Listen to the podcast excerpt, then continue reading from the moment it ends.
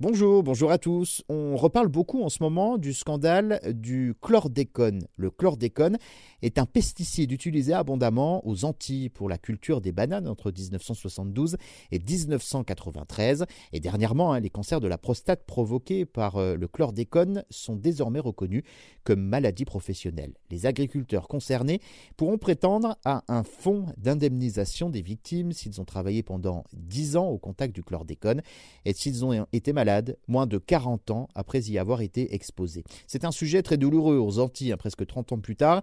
Les premières victimes seront donc indemnisées. Le chlordécone a été autorisé entre 1972 et 1993 dans les bananeraies aux Antilles pour lutter contre des parasites. Ce produit a infiltré les sols pour euh, des centaines d'années, polluant les eaux, les productions agricoles, alors que sa toxicité et son pouvoir persistant dans l'environnement étaient donc euh, bel et bien connus depuis les années 60.